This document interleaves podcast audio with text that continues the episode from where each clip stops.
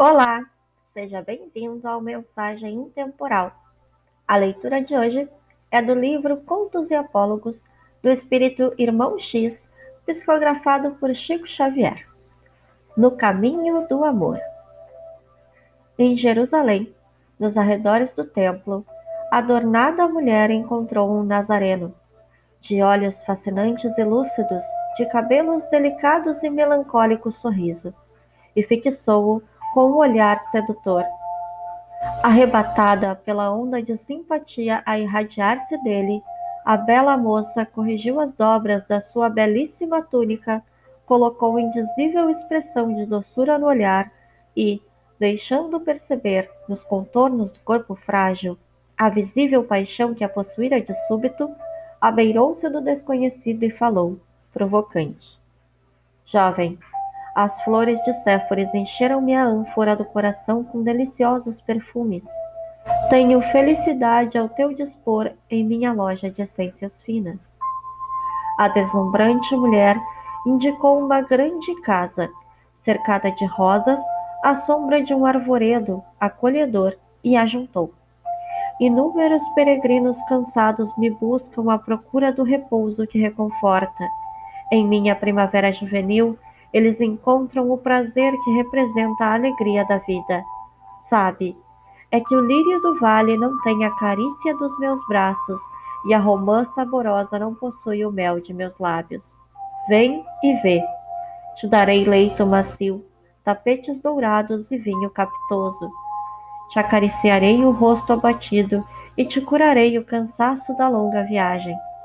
Descansarás teus pés em água de nardo e ouvirás, feliz, as harpas e os alaúdes de meu jardim.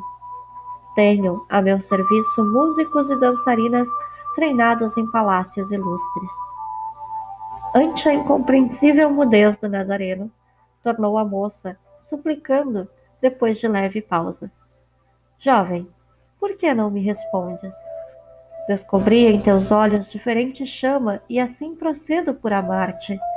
Tenho sede de afeição que me complete a vida. Atende, atende. O mais sábio entre os homens parecia não perceber a vibração febril com que semelhantes palavras eram pronunciadas e, notando-lhe a expressão fisionômica indefinível, a vendedora de essências acrescentou um tanto indignada: Não virás comigo? Constrangido, por aquele olhar extremamente sensual, o iluminado forasteiro apenas murmurou: Agora não. Depois, no entanto, quem sabe? A mulher, adornada de joias, sentindo-se desprezada, prorrompeu em sarcasmos e partiu, revoltada. Transcorridos dois anos, quando Jesus levantava paralíticos ao pé do tanque de Betsaida, Respeitosa senhora pediu-lhe socorro para uma infeliz criatura que vivia atormentada por doloroso sofrimento. O mestre seguiu-a sem hesitar. Num pardieiro denegrido e sujo, um corpo chagado exalava gemidos angustiosos. A disputada mercadora de aromas ali se encontrava carcomida de úlceras, de pele enegrecida e rosto deformado.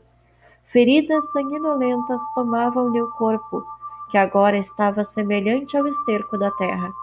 Com exceção dos olhos profundos e indagadores, nada mais lhe restava da beleza antiga. Era apenas uma sombra leprosa, da qual ninguém ousava aproximar-se. Ela fitou o mestre e reconheceu-o de pronto. Era o mesmo belo Nazareno, de porte sublime e atraente expressão que ela tentara seduzir dois anos antes.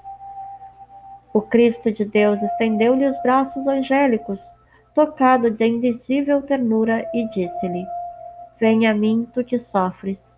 Na casa de meu pai nunca se extingue a esperança. A interpelada quis recuar, conturbada de assombro, mas não conseguiu mover os próprios dedos, vencida de dor. O mestre, porém, transbordando compaixão, com humilde respeito, ajoelhou-se e aconchegou a infeliz irmã ao seu peito. A infeliz reuniu todas as forças que lhe sobravam e perguntou em voz reticenciosa e sofrida: Tu, o Messias Nazareno, o profeta que cura, reanima e alivia, que viestes fazer junto de mulher tão miserável quanto eu? Ele, contudo, sorriu benevolente, dizendo apenas: Agora, minha irmã, venho satisfazer-te os apelos que me fizeste há exatos dois anos. E recordando-lhe as palavras do primeiro encontro, acentuou sereno: Descubro em teus olhos diferente chama, e assim procedo por amar-te. Esta narração mediúnica relata um fato não mencionado nos evangelhos sobre a vida de Jesus e que nos remete a profundas reflexões. Onde está o verdadeiro amor? É aquele que busca seus interesses através de pessoas agradáveis e de uma beleza que nos traga prazer? Ou aquele amor que ama por amar, doando de si sem nada esperar em troca? Os séculos passam e a humanidade continua a seguir cultivando sentimentos egoístas. O amor entre dois jovens se concretiza unicamente pelo interesse sexual, despertado pela beleza. E quando a beleza vai embora, morre este amor por não possuir raízes profundas e verdadeiras. O pai ou a mãe recebem o amor dos filhos enquanto lhes dedicam o sustento e a alegria, e quando chega a velhice e os inconvenientes da falência do corpo material, os filhos os abandonam a asilos e casas de repouso, porque já não suportam mais o trabalho e a sujeira causada pelos velhos decrépitos. Onde está o amor que procura doar e não receber?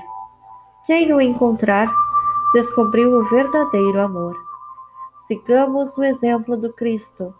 Amemos a beleza da vida mas não nos esqueçamos de que o verdadeiro amor não pensa em sua felicidade, mas na felicidade que pode doar aos seus semelhantes. Obrigada por ouvir até aqui. Tenha um ótimo dia.